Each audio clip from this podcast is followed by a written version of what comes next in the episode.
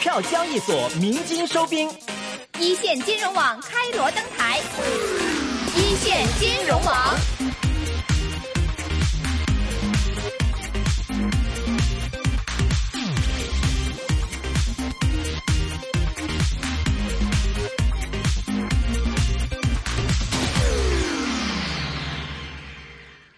好的，欢迎大家来到这一时段的易线金融网。那今天做客我们演播室的嘉宾是来自于南方东英资产管理有限公司的基金经理、量化投资部的总监陆燕先生。陆总您好，谢谢依依，大家好。嗯，那今天来到我们节目当中啊，我们又要来跟呃陆总一起来聊一聊关于 ETF 产品的一些问题了。那我们知道上一期的节目当中，其实陆总已经非常详细的跟我们分析过，到底什么叫做 ETF 的产品，包括这些产品有一些什么样的配。制的情况，我们也收到了我们很多听众的一个热烈的反馈，也收到啊哦，原来大家才知道，除了这个股票之外，还有很多的其他的一些产品，其实我们可以去投资的。那陆总今天做客我们演播室，其实还是想来呃问一下关于我们的听众，后续有很多的一些疑问出现了，这也是我们在上期节目当中其实并没有谈到的，比如说像 ETF 产品的购入的门槛儿，我们投资者就非常关心，有人就说了买股票，呃，我随便买多。少都行，哪怕我自己有一万两万，或者我有几百万，我都可以去买。但是投资这个 ETF 产品，是不是会有一些购入的门槛呢？好，一其实呢，大家有个误区，就是可能大家觉得买入股票可以买入一手两手，其实买入 ETF 可能是因为一个篮子，是不是一定要买入几十个股票才能？对呀，就资金量比较大。其实呢，不是这样子的。我给大家举几个例子，比如大家熟悉的呃汇丰，嗯，那么一手呢是四百股，那现在六十多块钱呢，差不多需要两万不到三万块港币买一手。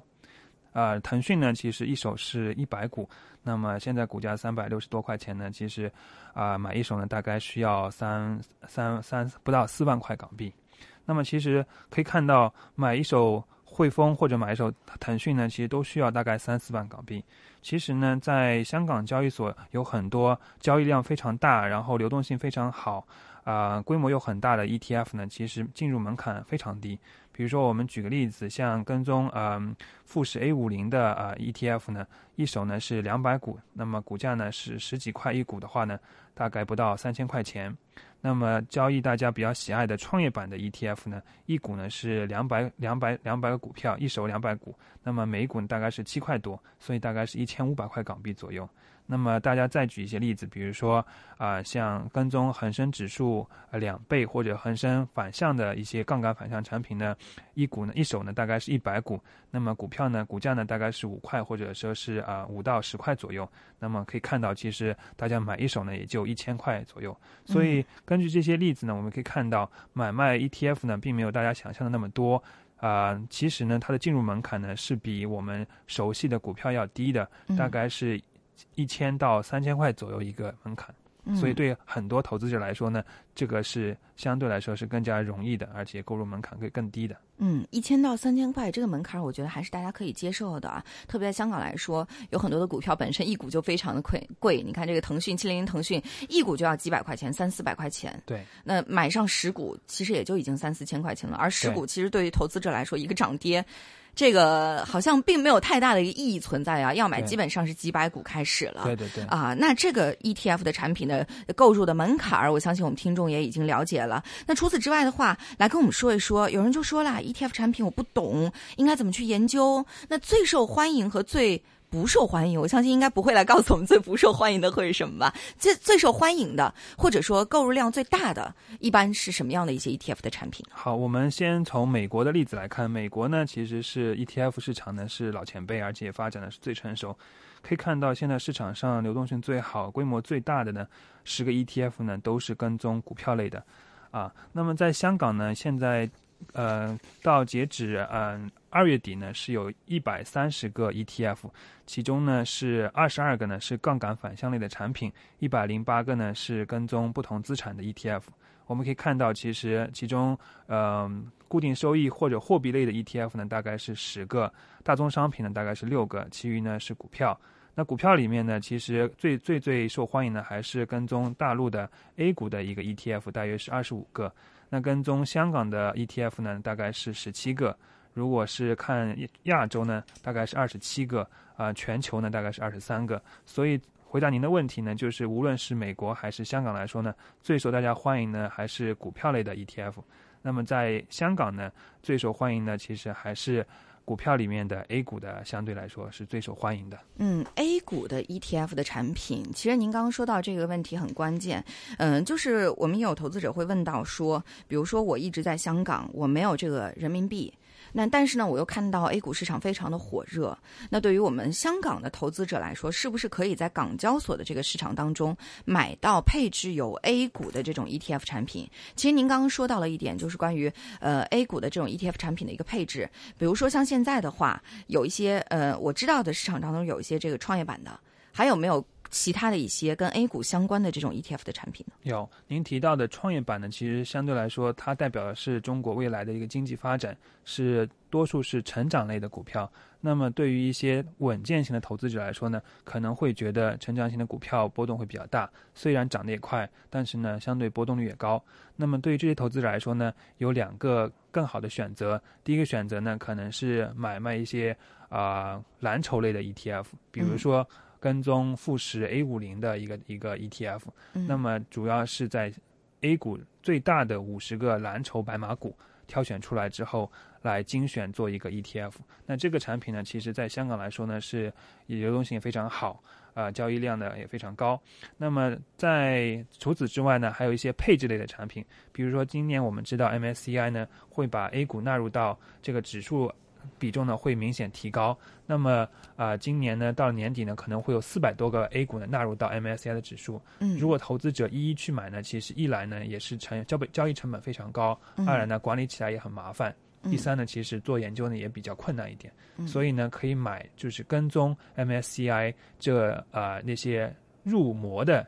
就是概念股。嗯，那么也有 ETF。在香港交易，而且呢流动性也还可以，所以呢，其实富时 A 五零 ETF 或者 MSCI 纳纳入指数的这个 ETF 呢，其实是一些配置类适合稳健投资者的一个很好的选择。嗯，当然，投资者如果是看好 A 股，啊，觉得成长类能够代表中国未来的话呢，创业板其实啊是非常好的。嗯，呃，据我了解，其实除了股票之外，有很多的像 ETF 的产品也好，其他的一些产品也好，其实能够从它的一个资金的流向当中，能够观察到股市的一个资金流向。那之前我们也有一个嘉宾来帮我们做过一个分析啊，就是说到了对于 ETF 产品的资金流向，其实这是一个先决于呃股市的一个资金流向比较敏感的一个一个呃方向，能够从中来察觉到现在我们的这个产品到底，我们的这个股市到底。应该往哪个方向走？那比如说 ETF 产品的一个资金的流进和流出，对于你们的产品配置会有一定的说法吗？有，比如说我从两个角度跟您分析一下。第一呢，就是看沪港通、深港通一个资金的净买入，来看看。海外投资者对 A 股相关 ETF 的一个需求，嗯，那么可以看到，其实去年呢，我们十二月份净流入呢，大概是一百一十一百六十一亿人民币左右，嗯，但是到了今年的一月份呢，已经超过六百亿人民币，嗯，那么二月份呢，继续是净流入六百亿，那么三月份呢，呃，有三十多四十三亿人民币，可以看到，其实一月份、二月份是 A 股外资通过沪港通、深港通。流入 A 股的一个非常高峰期，那么相应的来说呢，其实 A 股的一个表现呢也是非常令人惊人的啊，两个两个月左右呢，大概是往上走了百分之三十左右。那么这是第一点，可以通过观察沪港通、深港通的流入量呢，来看看外资对 A 股的一个需求。第二呢，我们可以再举一个您刚才提到的创业板的例子。创业板呢，其实啊，在香港有一个跟踪创业板的一个 ETF。那么呃，其实呢。今年这个产品呢，其实呃，它的交易量和新资金流入量呢，都已经达到了历史的新高。嗯，那么嗯，这个股票呢，这个创业板 ETF 呢，从年初到现在呢，规模增加了超过一倍。嗯，那么一半呢是来自于股票上涨，另外一半呢是来自于新资金流入。嗯，可以看到，其实海外的聪明钱已经配置这个创业板 ETF 呢，呃，一方面是因为。啊，大家看好中国经济增长。另二方面呢，我们也是因为 MSCI 本轮纳入股票 A 股呢，其实很大程度上是纳入中国创业板。到年底呢，会有二十七个创业板会纳入。那么这二十七个创业板呢，其实占到了创业板 ETF 的百分之五十五以上。所以投资者买入这个创业板呢，就是为了买入 MSCI 这个入魔这个概念。嗯，那刚刚也说到了这个资金的一个增长啊，比如说您说到一半是来自于股票，还有一半呢是来自于呃资金的一个流入。那在香港的话，目前资金流入主要是来自于机构，还是说来自于我们的散户呢？现在来看呢，还是机构为主。机构呢对这个 A 股呢，嗯，这个市场往上走的观点还是比较坚定的。嗯。第二呢，其实啊是呃有些机构钱呢，其实是想趁 MSCI 完全纳入 A 股之前呢，先做一个布局。嗯，所以现在资金来看呢，还是机构来机构为主。那接下去我们会看到一些被动的一些养老金的资金跟入啦，包括一些呃零售投资者的钱跟入呢，其实都会在陆续进来。其实我觉得，如果零售投资者相对而言比较聪明的话，应该是跟着这个机构的脚步去走，会更合合适一些。对，您说的对啊。所以对于这样的一个产品，其实既可以让机构去买，又可以让零售投资者去买，这反倒是一个真的是一个不错的选择。说的说我都有点这么心动了哈。那除此之外，来跟我们说一说，呃，ETF 相对而言啊，相对而言会不会有一些美中不足的一些地方存在呢？有啊，嗯，其实任何产品呢，其实它都会有的好的地方和不好的地方。那么 ETF 来说呢，就是它会买入一篮子股票，嗯，那一篮子股票呢，其实，呃，肯定会包括这个行业里面的好的股票，也会包括有一些可能不是特别第一名、第二名的股票。就是刚才举的例子，比如说我们为了。啊，为了享受这个五 G 的发展，对。啊，但是不确定哪个中移动还是联通会跑出来，嗯，那么我们会把中国移动和联通都买下来，嗯，那么事实上呢，最后只有一个第一名，可能第二个第二另外一个就是第二名，嗯，那么作为 ETF 呢，你就既买了第一名，又买了第二名，嗯，但是呢，总比呃押宝押到一个公司，但是公司最后变成第二名要好，明白明白，既是优点，也是相对来说是个缺点。对，就是相对而言，比如说我们不能马上呃，就是押宝押到一定是冠军的那一个，但是呢，我们最后可能收入呃营收的这个部分并没有冠军选择冠军而营收的那么的多，可能就折半了，甚至有可能还会再低一点点，因为往往人家就说了，呃，你对于另外一家公司期望值越高，期望越高，失望会越大嘛，啊，而且比如说同样的一个呃一个产品出来，或者说一个项目推进，呃，两家公司去竞标，往往一家竞到的呢不一定上涨很多，但是往往另外一家可能失手的那一家，可能下跌的就会比较的惨，大家这个预期会更高一些啊。对对，所以我觉得其实对于 E E T F 产品来说，对于投资者来说，如果想要稳健投资的话，可能选择 E T F 产品会更合适一些，比较好。对，呃，那现在像南方东英的话，在港股上市的 E T F 产品一共多少只呢？我们现在呢，差不多接近二十多只，而且呢，接下去会有一些新的产品出来。嗯，我们的产品线呢是比较分散的，既有稳健型的货币类的呃 ETF，也有相对比较激进的啊主题的代表中国新经济发展的 ETF，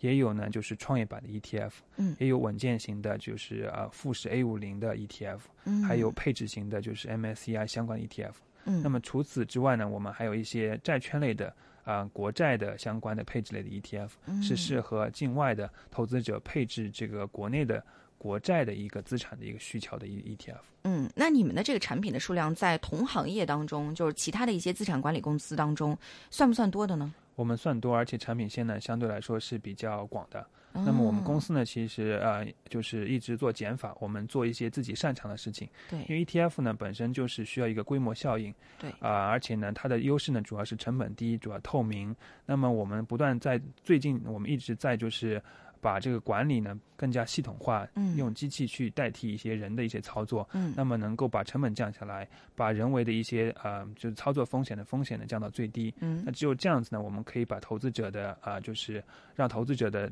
成本呢就越来越低，越来越低，嗯、那么起到一个规模下的效应。哦，所以其实也就是说，你们其实，在现在的这种选择一篮子股票过程当中，也会用到量化的模型。对，我们会用量化模型去管理。比如说，我们的货币基金呢，其实都是用机器去管理的。这个呢，跟其他的公司可能略有差别。哦，我觉得这其实也是呃避开了一个人为因素的存在啊。像以前我在内地的时候，我们做节目就遇到过一个呃私募基金的一个投资经理，他就说，其实他。很推崇，呃，他也是在国外留学回来的，然后他也很推崇这种量化，他觉得个人感情会带到投资当中，嗯因为比如说我们看到，比如说买股票的时候，有些人会有一定的情怀存在啊。对那我看中腾讯，呃，可能我看了三年了，我就舍不得把这只股票卖掉，我总觉得说，可能它下跌的过程当中还会有让大家翻身的这个机会。再比如说，可能看中了一些房地产的股票，是因为比如说我自己买过他们家的房子。就会有这种感情因素存在。那如果通过量化模型、通过机器来把这些解决的话，那就会让人变得比较的理性。对，因为投资本身是一个纪律性非常强的一个呃行为，那么其实越少掺杂感情呢，其实是越好的。同时呢，啊、投资呢需要大量信息的处理，那么人的信息处理能力呢，其实随着我们机器的一个电脑的一个运算能力的提升呢，是慢慢被超越的。所以如果能够电脑呃二十四小时去快速的处理一些信息的话呢，它的它的它最后得到的一个投资的效果呢，是可能超过呃大部分人的一个判断的。嗯，那其实除了 ETF 之外，很多人都说啊，说 ETF 也有期权，嗯，还有 ETF 的其他的一些衍生品，嗯会有一些什么呢？能帮我们介绍一下吗？呃，香港这方面可能呃相对来说发展的还比较初始阶段。嗯那么呃理论上来说呢，可能会有 ETF 的一个期权，也有 ETF 的期货，嗯也可以基于 ETF 的一些其他衍生产品。那这些产品呢，其实相对来说呢，风险呢相对比较高一点哦啊、对于普通投资者来说呢，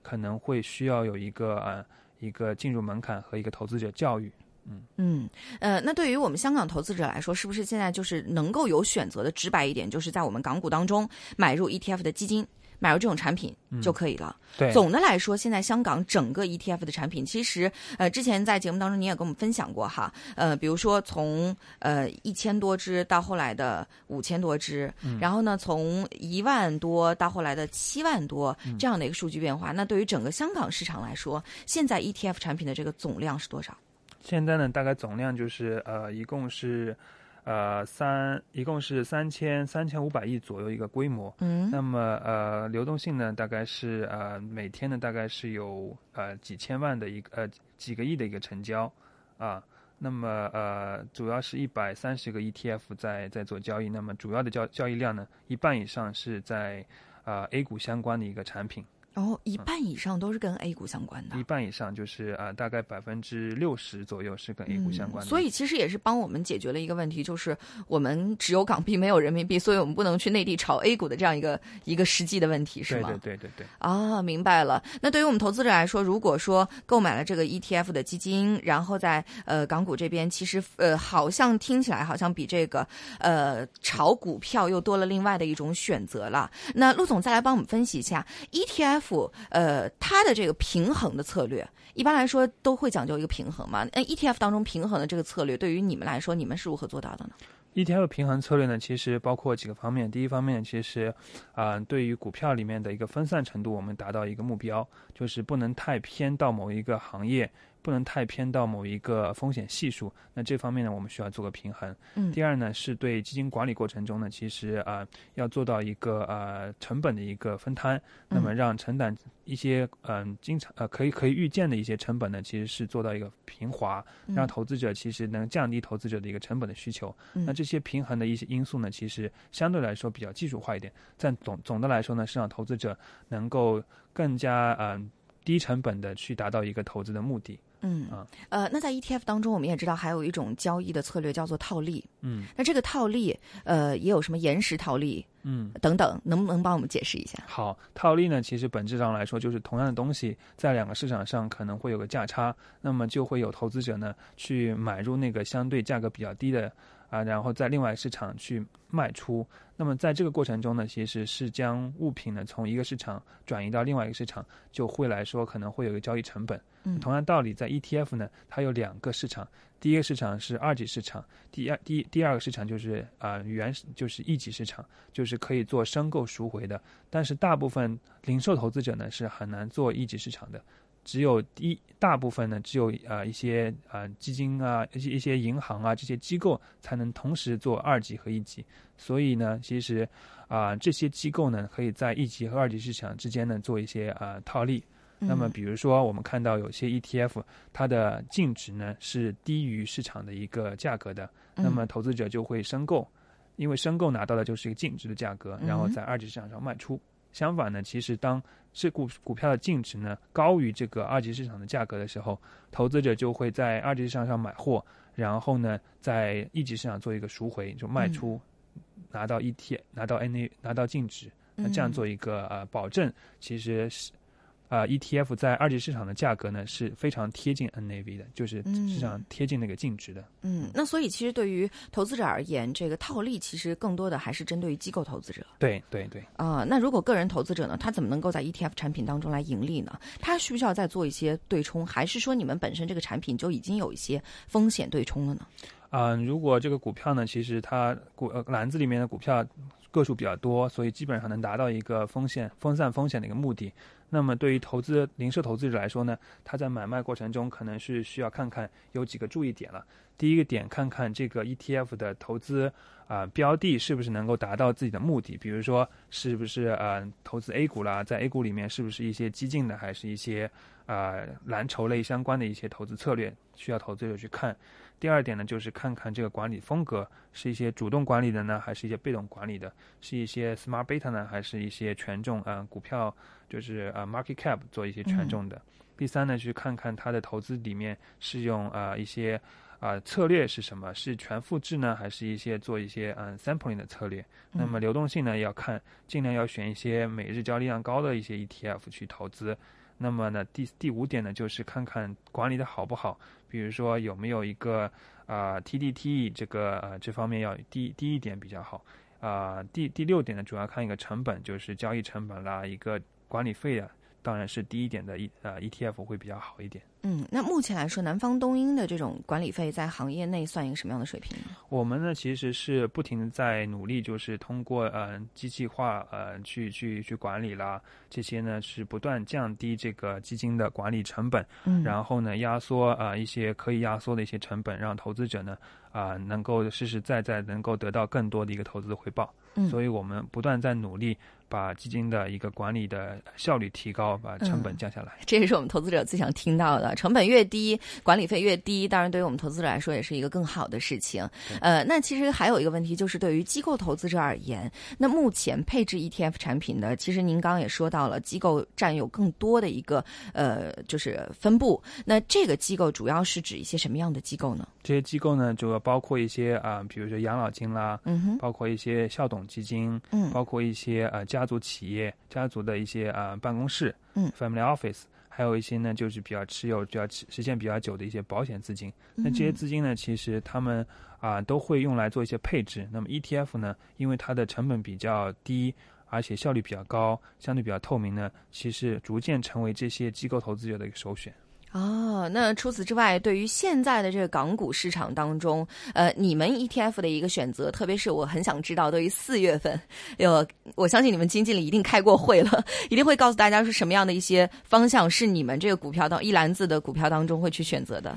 对我们做个测算，就是富时 A 五零指数呢，在过去二零零四年到二零一八年这十几年间，其实四月份的平均收益呢，是这十二月里面应该是排名第二的。嗯，那么最好的平均收益呢是十二月份。那么第二好呢就是四月份，所以传统来说呢，其实四月份呢是买买入这个 A 股的一个非常好的一个时机，平均收益率呢仅次于就是呃十二月份，那么第三好的呢就是七月份了，嗯，相对来说五月跟六月是比较差的。哦，所以这个四月份我们一定要好好的把握住。对，呃，四月份投资者把握住哈，ETF 产品买 A 股也许会是一个不错的选择。呃，A 股的这种 ETF 产品，那对于港股呢？港股而言的话呢，现在什么样的一些板块会是你们比较关注的呢？港股呢，我们还是认为就是呃一些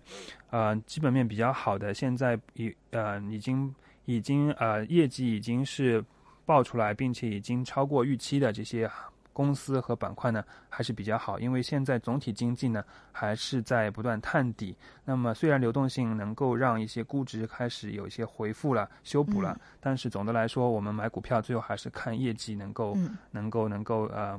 能够回升嘛。所以其实我建议在这现阶段呢，投资者还是选择一些啊、两类股票。第一类股票呢是业绩比较好的蓝筹股，嗯第二类呢其实是一些嗯、就是跟 A 股相关的，尤其是跟 A 股交易量相关的券商嗯和嗯、跟 A 股城镇相关的一些保险。嗯这些行业呢，其实因为它的贝塔系数比较高，嗯所以呢是一些嗯、做一些配置的呃交易性策略的一些非常好的一些呃板块。嗯，那四月份接下来还有很多个交易日啊，来给我们投资者一些建议。就是现在如果投资港股的话，什么样的一些板块是是热选？比如说刚刚您也说到了，呃，跟 A 股相关的，那是不是说呃内房、内银，还有包括跟五 G 相关的这些概念，主题投资的一些概念会比较的火呢？其实刚刚您说到了一点，就是呃业绩已经出来，相对比较好的，那我就有一个疑问了，会不会说业绩好？因为之前有很多的这种风和浪已经传出来了，但是真正等到业绩出来公布的那一刹那，就是利好出尽了呢？嗯，不会。其实呢，投资者呢，其实还是最后看，啊、无论是什么主题炒作，还是最后来看我们买股票呢，归根到底还是买这个公司的盈利能力。这个盈利能力，如果它是一个可持续的盈利，并且呢，它盈利模式被大家所接受，并且呢，可能还会不断的变好呢，其实这才是一个、呃长期持有的一个股票的一个基本面。那么，所以呢，我们虽然在炒作过程中呢，可能会有各种主题，会有各种想法，但是呢，不要背离了这个基本面的一个呃一个一个最最最最根本的一个出发点。嗯，所以您觉得港股在接下来的四月份走势应该会是什么样的？我还是个人还是非常看好这个港股四月份的表现的。那么呃，一方面是呃我们会看好 A 股，那么港股跟 A 股呢其实也是会继续呃同步往上走。第二呢，我们认为美国的这个呃虽然前期有些波动，但是呢经济衰退的可能性也不高。同时呢，美联储也是一个非常呃宽松的一个环境。第三呢，我们认为其实呃资金呢还是不会还是会不断通过呃港股来进入到 A 股市场，因为 MSCI 和富时等纳入 A 股。那么呃随着这个接下去呢，就是四月份我们可能会认为会有一个降准。那么呃四月份其实是一个比较好的配置港股的一个窗口。